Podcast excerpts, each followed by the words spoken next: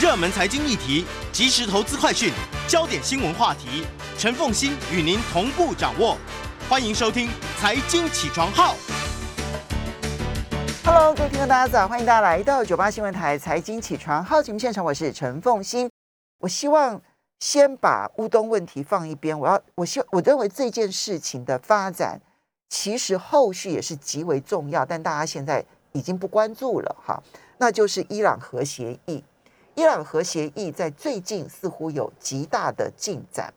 为什么？它的背景因素到底是什么？那么，如果达成协议的话，对于全世界又会产生什么样的影响？中东地区又会出现什么样的新的面貌？在我们现场的就是中东政治经济专家刘长正刘教授，呃，他也是英国杜伦大学的中东政治经济学博士。刘长正刘教授早，早，也非早，大家早。也非常欢迎 YouTube 的朋友们一起来收看直播。我要特别感谢刘教授，因为刘教授他的生活习惯是凌晨才睡，所以早起对他来讲的痛苦程度，大家可以想象得到。好，这样子，非常感谢刘教授谢。谢。嗯，核协议大有进展。我们先说一个结论，是不是真的有进展？然后这个进展有可能会在未来很短的时间之内就看到结果吗？呃，我们在说这个礼拜，其实像法国的外长或者那个什么德国外长，他们都都有很高的期望，说这个礼拜可能就可以有所谓的决定。那对大家来说，这个最重要的是现在的油价这么高。那伊朗因为从二零一八年开始被美国单方面经济制裁的时候，它从每一天可以产四百万桶的石油，降为两百呃两百五十万桶的时候，你想想看，这一百五十万桶石油回来的话，其实会像您刚刚说的乌东的那个状况，嗯那个造成油价，其实我们呃看到今天油价一定波动往上。那如果说有这样一百五十万桶油呃石油进来的话，其实可以抑制油价的上涨，这个是对大家都有好处的。嗯那呃，为什么会这样？其实我们就说，其实二零一五年的时候，奥巴马他希望在他下台之前，美国前总统下台之前，他有他的所谓的呃外交政策。上面、外交政策上面的一些遗产啊，所以他很努力的去去希望呃结合其他的呃中美英法俄，那呃再加上德国跟伊朗谈判，因为他们担心说伊朗如果有发展核武的话，是一个不太受控的呃一个国家，所以他们当时候呃在这个谈判二零一五年谈判的时候，到二零一六年谈成了，那伊朗也愿意从呃让让了很多步啊、就是说他的那个呃离心机啊这一些，它去掉三分之二，而且本来又浓缩转换。它本来已经达到百分之五，它现在愿意说只要降到三点六七，三点六七的话就已经没有所谓的那个核核武的那个危险。那在这里面，呃，它的离心机也从一万两千台变成三百台，就是扣多扣了很多。可是二零一八年五月，川普上台的时候，他觉得第一个，他本来就对川呃对奥巴马的政策，他对奥巴马这个个人是有所谓的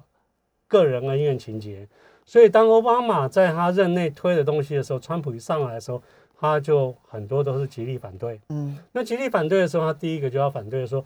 他的理由是你当时候在谈的时候没有谈到伊朗的长城导弹飞弹的系统，这个其实会影响伊朗长城导弹飞弹系统，它可以打到欧洲，所以对整个世界上面是是危险的。所以川普就用这个理由，就单方面撕裂了所谓的核协议，核协议。那撕裂核协议以后，他就开始对所谓伊朗做经济制裁。那我们可以看到，伊朗其实在这里面受伤非常大，因为他在二零一六年的时候，呃，开始它的经济是正成长，二零一七年它的经济就通货膨胀就达到九点多趴。嗯，那二零一八年的时候，我们看到它的通膨就三十点二二趴。哇，那三十点二二趴的时候，我们就看到伊朗的人民走上街头。嗯，其实川普就是故意，他的那种态度就是要伊朗的人民去推翻伊朗政府。可是伊朗政府也不是省油灯，他们其实从一九七九年开始，等于是从巷道里面、街头战里面打出来的。他他当然，只要人民一走上街头，他们就直接就示威。呃，示威的话，他就直接杀。所以，所以伊朗人民在这里面，呃，学会了，就是说后来示威，我朋友他们的示威，连线时发生一些问题请稍后再试。好，呃，他的那个什么，呃呃，示威后来都到都到那个屋顶上面去示威，哦，就是你你在你在街上的时候，你示威会被抓；你你在哦。家里的示威，在楼顶上面示威，他要闯到你家里头，你至少有机会跑。对对对对对，哦所以是这样。那你看到二零二二年、二零一九年的时候，通膨是三十四点六二，嗯那二零二二年的时候三十六点四四，二零二一年四三点四。其实我打电话给我给我伊朗朋友，他说其实他们的通膨应该超过百分之六十五。嗯，那通膨百超过百分之六十五的时候，你的你的人民的生活那个薪水都没有什么涨，OK，所以所以你会那好看到可怕哦。，对。呃，我也许去年赚一万块钱勉强可以生活，今年这一万块钱我只能够买到去年三分之二的东西了。所以当这个就是造成说，你如果当一拿到薪水的时候，立刻就要去买东西，嗯。不然的话就要去立刻去换钱，嗯，立刻去换美金黑市。所以黑市从二零一八年的时候，他们从呃那个一块钱美金对对一万多，后来跳到一万六，后来的官方价格是四四万两千。嗯。那现在黑市是二十六万。二十六万。二十六万，哦。一美金兑二十六万，前一阵子是到三十五万，哦，所以这个状况他们的呃币值波动非常严重，所以这也造成说为什么伊朗现在愿意跟他们谈，它确实经济破败到一个很让人难以忍受的程度了。而且还有另外一个问题就是说，他们二零二零年的新冠肺炎其实造成伊朗非常大的经济冲击，对，没错。那他们现在有六百五十万人以上那个染疫，那有呃十三万多的人死亡，所以他们一天差不多还有两万多人的那个染疫率。嗯那之前当然他们呃，我们之前在谈的时候，还记得二零二零年一开始在谈的时候是伊朗。当时候国内没有任何状况的时候，他们还大肆政府大肆搜刮了所有的医疗口罩的东西回送给中国，嗯，结果后来他们开始有这个状况的时候，他们就就没有办法控制。那我没有办法我我控制的们稍微，我们稍微休息一下，我们等一下回来节目现场。欢迎大家回到九八新闻台财经起床号节目现场，我是陈凤欣。在我们现场的是中东政治经济专家刘长正刘教授。那么我们来谈呢、伊朗核协议现在看起来，它非常有可能在很短的时间之内就达成协议。那当然，这个一巴一个巴掌拍不响嘛，哈。那么，嗯呃，伊朗有它的急迫性，对而这一个美欧也有它的急迫性。对这就是现在伊朗核协议能够接近完成的原因。好，那也非常欢迎 YouTube 的朋友们一起收看直播。刚刚刘教授呢，他详细的细述了伊朗的经济状况，那个破败的状况。所以虽然他去年选出了一位强硬总统，其实他前面是温和派，对啊，温和派没成呢，选了强硬总统呢之后呢，很多国际的评论就是说，完了完了，这个核协议没机会了这样子。可是现实面逼迫着，就算你是强硬派，你都必须要为了你的经济而必须要进入谈判桌。我不敢讲妥协，但至少要进入谈判桌。而且现在进入谈判桌的这个时间点，又刚刚好碰上拜登因为被通膨整到不行了，对所以他非要退让，然后让伊朗核协议能够完成它。对这是最重要的一个根本因素。可是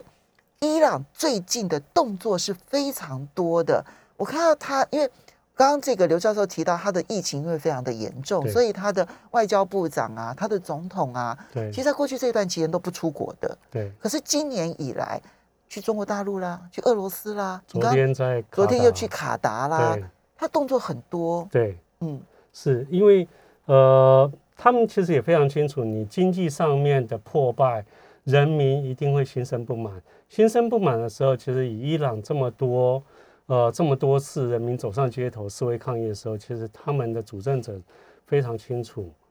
那个如果不把这个压下来的话，他们当然现在都有借口，都说哦美国的打压，世界各国的打压，可是人民一开始可能会被你愚弄，被你这样讲了，会会愿意呃愿意忍受，可是已经两三年了。嗯，那大家的生活这么辛苦，而且失业率这么高的时候，你你你你能怎么办？人民只是说我需要的是求生存，所以这个逼迫伊朗政府被迫不得不不有点低头。嗯那低头的话，他当然，可是我们在说伊朗的那个主政者还是很靠颜面的，像波兰前阵子送给伊朗八十八十万剂的那个疫苗嗯 A Z。嗯，结果后来他们一查，这 A Z 制造的是在美国，他们竟然就完全不要了，完全不要，要退回给波兰。这样子，对，而且他们现在二零二零年，他们的宗教领袖就说：“哦，我们绝对不接受美国制造的疫苗或者英国制造疫苗。”所以你看，他把人民的人命都没有，比颜面都还要来得轻，对颜面都比人命重。对他的政治的思考度比比人命还重要。嗯，所以这个政权你就知道说，它其实不是我们一般所说完全理性的一个政、嗯政治结构。嗯，对，好那么接下来我们就来看，那为什么在这种情况，好，这是伊朗的部分，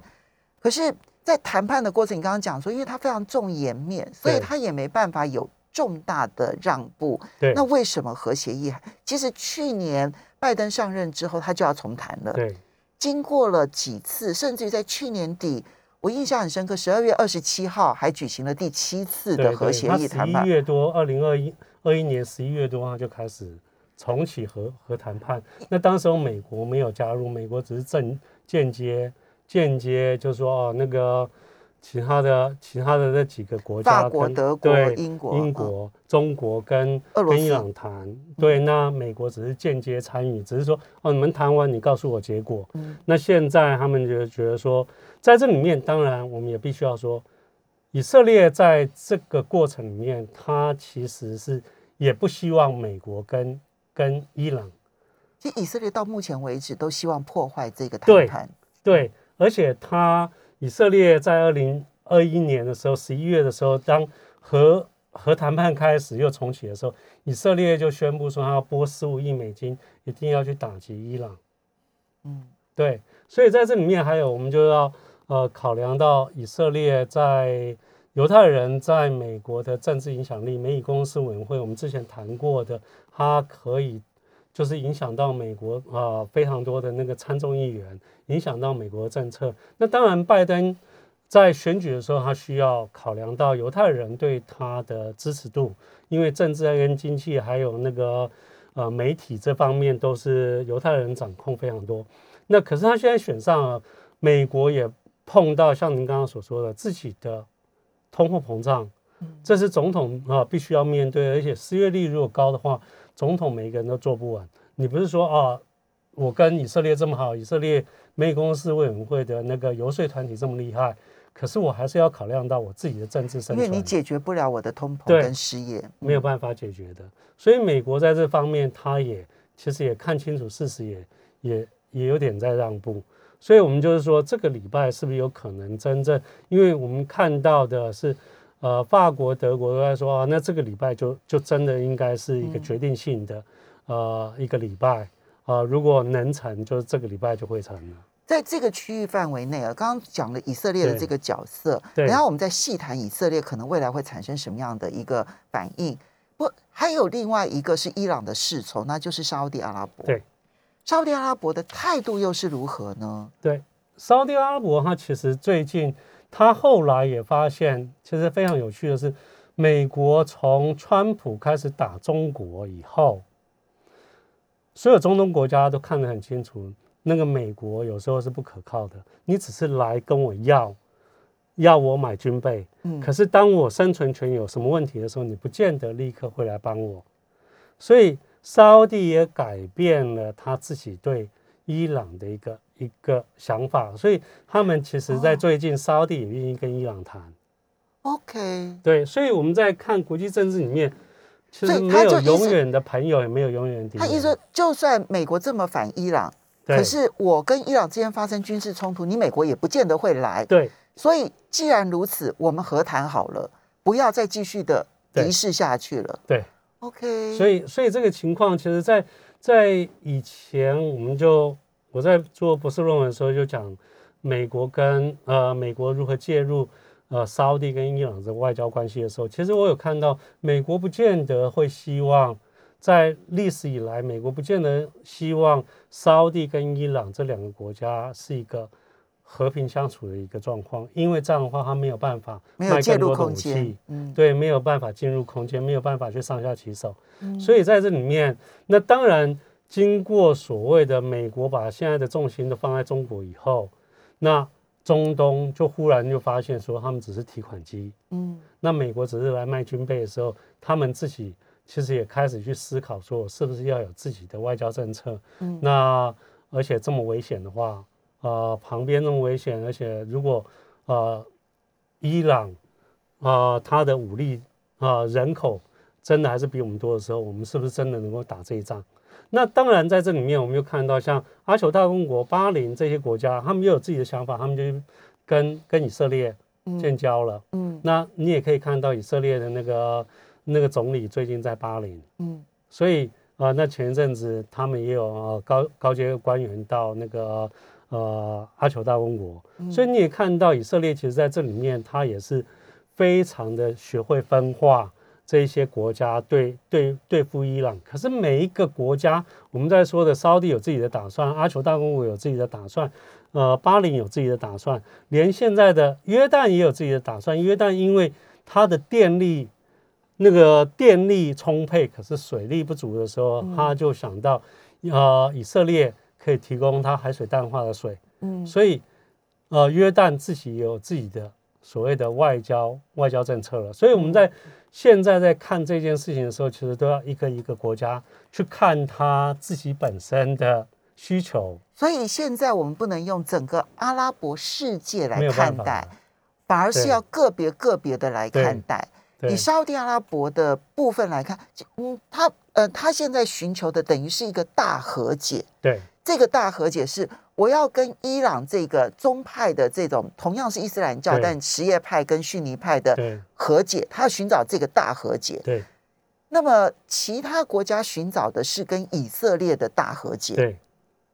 所以这是这个地区的大和解的开始，只是这个大和解最后的结果会形成后续的发展，我们要怎么对观察？是其实最主要应该又回头来讲，因为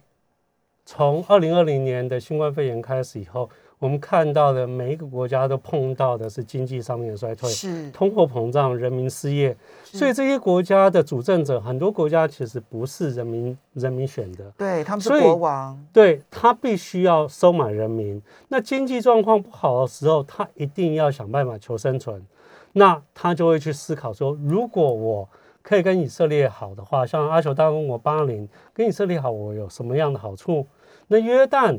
从一九九四年被美国诱拐、强迫跟啊以色列签订所谓互相承认以后，约旦其实一直在跟以色列是处于一个冷和平的一个状况，嗯，没有说真的实质上面的交流。对，可是他现在他发现以色列也有需要的东西，也有需要人民需要的水，我被迫不得已，我需要做一些些的改变。所以每一个国家在这个过程里面，我们看到的没有一定绝对，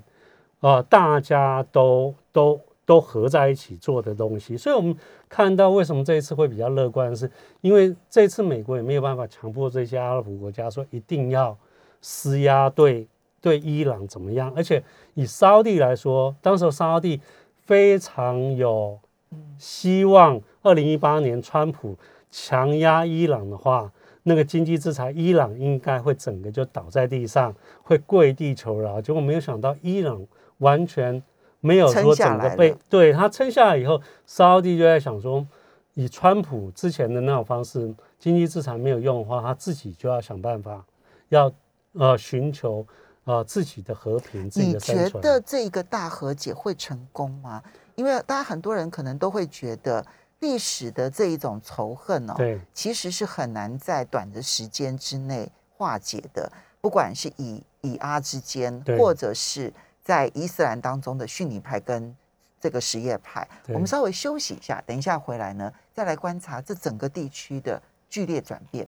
欢迎大家回到九八新闻台财经起床号节目现场，我是陈凤欣。在我们现场的是中东政治经济专家刘长正刘教授。那么我们从这个新的伊朗核协议呢开始谈起。那我之所以会特别关注这个议题，也跟中东最近的局势是有很大的关系。我们会陆陆续续看到新闻，比如说中东可能会有连续六个国家，然后在今年初就去访问中国大陆。对啊他们也有许多的这个中东的领导人，然后去参加了冬季奥运。对明明他们没有什么冬季奥运的项目，对啊然后呃也会看到，比如说伊朗的总统特别去访问了莫斯科，对。而也会看到，诶彼此之间，比如说沙特阿拉伯跟呃伊朗之间似乎也在谈判，对。而看到以色列跟巴林啦，还有这个阿拉阿阿拉伯联合大公国对。这几个国家呢，也在谈判。对。啊，然后有的时候你看到以色列总理去这几个国家，就这个地方过去我们认为的世仇，彼此之间现在正在和解当中，但这和解容易吗？分两块，一块是跟伊朗的和解，一块是跟以色列的和解。对，我觉得跟以色列和解哦比较比较容易，因为以色列有有这一些像阿酋大公国那个巴林的所需要的科技，嗯，他们想要转型，对，那在这里面，其实如果说美国或者俄罗斯没有办法提供给他的话，以色列在这方面他用这个当诱因，所以呃，还有就是我们刚刚说的，当巴林、阿酋大公国这些国家都不是民主选举的国家的话，他们其实需要以色列什么东西？以色列的情报系统。以色列的情报系统，我们台湾其实它的情报科技是全世界第一流的。对我们台湾也有跟以色列合作，就是在在买进以色列最新的科技，嗯啊、所谓的侦测的科技、监察的科技这些东西，对对巴林或阿酋大公国或沙地来说都是非常有用的。所以我等于是用来监管我的人民。当然，这里面包括沙地阿拉伯吗？有也正在跟以色列和解中。对，所以沙特阿拉伯只是因为它人民的反弹比较大，所以他们其实我们看到的是，他们有一些亲王已经私下到以色列，而且私下到以色列，其实本来沙地这边都没事，是以色列那边的那个左派的报纸故意把这个这个新闻泄露出来，嗯。而且还泄露说，呃，总理呃那个私人飞机飞到哪里，那跟沙地呃那个会面。啊，飞到边呃飞到边界跟沙地会面，这些东西本来呃都不应该出现的，可是以色列的那个左派报纸就把这些东西全部都揭露，嗯所以造成沙地也不承认不否认，嗯，对，那可是我们知道是他们已经在做某些程度上面所以高层的和解都已经进行中，但民众能够接受吗？因为民众不见得能够接受，因为当所以这个为什么沙地的那个呃亲王们他们不敢大张旗鼓，因为像阿酋大公国跟巴林这样是政府接受以色列的时候，其实造成民间还是有很多所谓的比较虔诚的伊斯兰的那个教徒们。教徒们，他们会认为说，那你把我可怜的穆斯林兄弟，呃，巴勒斯坦放哪里？所以在民间一定会有一些反弹的力量。嗯那反弹力量就要牵涉到说，你政府，当你反弹力量如果说经济状况是好的话，你只有只有三五个人在那边吵的时候，大家不会不会跟着你问题不会扩大。，对，可是当你经济状况像以色列、像伊朗的经济状况这么不好的时候，其实只要任何一个小小的点，都是大家都心有戚戚焉的时候，其实就很容易引发了所有的那个反抗政府的那个那个活动。所以以沙地来说，沙地当然比沙地的人民、比阿酋大公国、比巴林的人民更宗教保守。是所以沙地在这个这个跟以色列官方的接触上面，还要更谨慎保守，嗯而且要更更秘密的进行。，OK，对。好，这个是各取所需的和解，但看起来会牺牲的就是巴勒斯坦兄弟们了。哎，对，嗯，因为巴勒斯坦从一九四八年开始，大家帮他帮到现在，其实后来大家也觉得累了，所以这个就是为什么阿酋大公和巴林觉得说，我们已经帮你这么久了，那什么都没有，呃，什么都没有，呃，真正的有一个好的结果的时候，我们也要为我们自己着想了。OK，对那这个是跟以色列之间看起来高层的和解，其实正在快速的进展中对。它到最后能不能够让人民接受？刚刚刘教授讲了一个重点，难怪沙特阿拉伯希望油价偏高，对因为你油价偏高，我经济就好。对那我对于压抑人民的反弹，可能就帮助比较大。对，因好为我们在看从那个这些国家，我们在说都是电租国家，就是它其实在人力上面的培养不够不足以支撑它的经济发展，对所以它很多东西我们都说专专靠石油跟天然气。那石油、天然气的时候，你当国家没有没有什么其他的经济活络的时候，其实人民找不到什么样的好工作。其实，在另外一个要谈的是，我们台湾最近也在说的，哎，要发展科技业。其实发展科技业，大学里面要成立很多所谓的那个资讯学院、电机学院的话相关的这个东，西就可以回回溯到荷兰当时候的荷兰病，嗯就是你当你的人力全部都集中在某一个产业的时候，其他产业的人被吸走的时候，其他的产业会被弱化。OK，这个是中东现在一个选择。可是另外一个世仇化解，其实就是在沙特阿拉伯，然后跟这个伊朗之间对，这会顺利吗？因为这么千年的一个宗派争议，我觉得观察，这个东西，呃，隐你说约如果能够和解，那就是世纪大事了。呃，没有说一定和解或怎么样。你想想看，其实在一九七九年之前，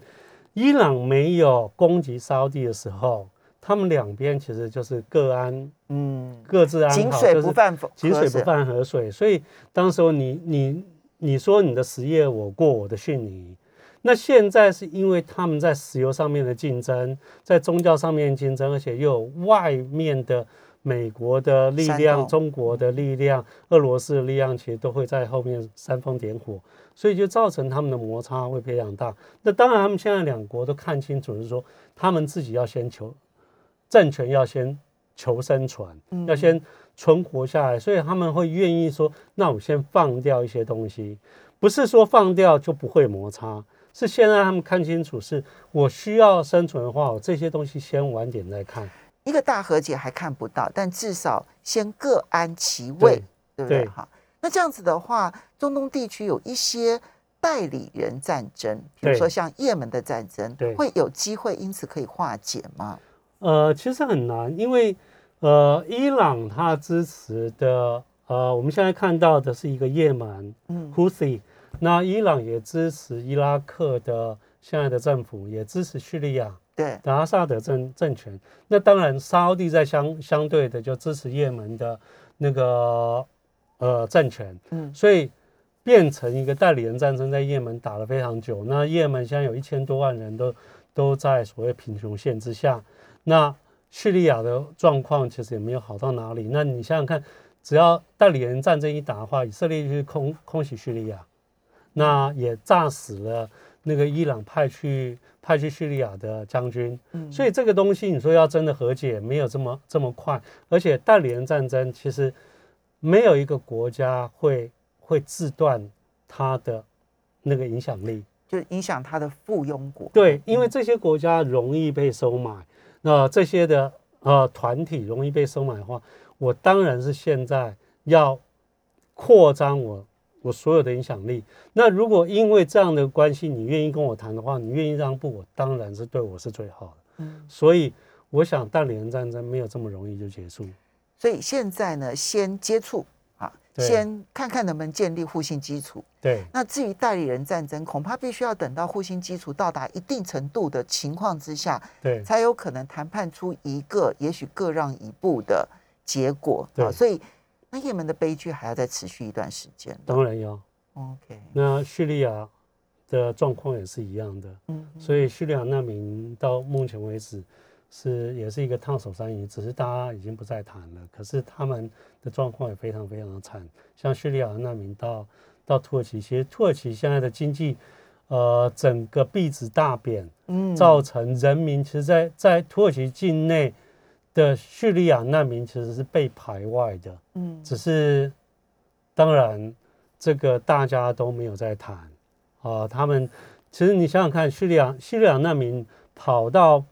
黎巴嫩，黎巴嫩才四百多万人口，自己的人口，你有一百二十五万的那个叙利亚难民你，就知道其实而且黎巴嫩前阵子经济整个大崩解，那这个东西就造成我自己国内有非常大的问题，所以嗯。其实难民问题现在在其他国家都造成大家其实人民都讨厌了。好，这些中东的情势呢，我相信大家在台湾内部其实要听到真的是很困难，所以呢，我就特别邀请刘教授来为大家剖析，希望大家对这个地区的剧烈转变的开端有一定程度的了解。谢谢刘教授。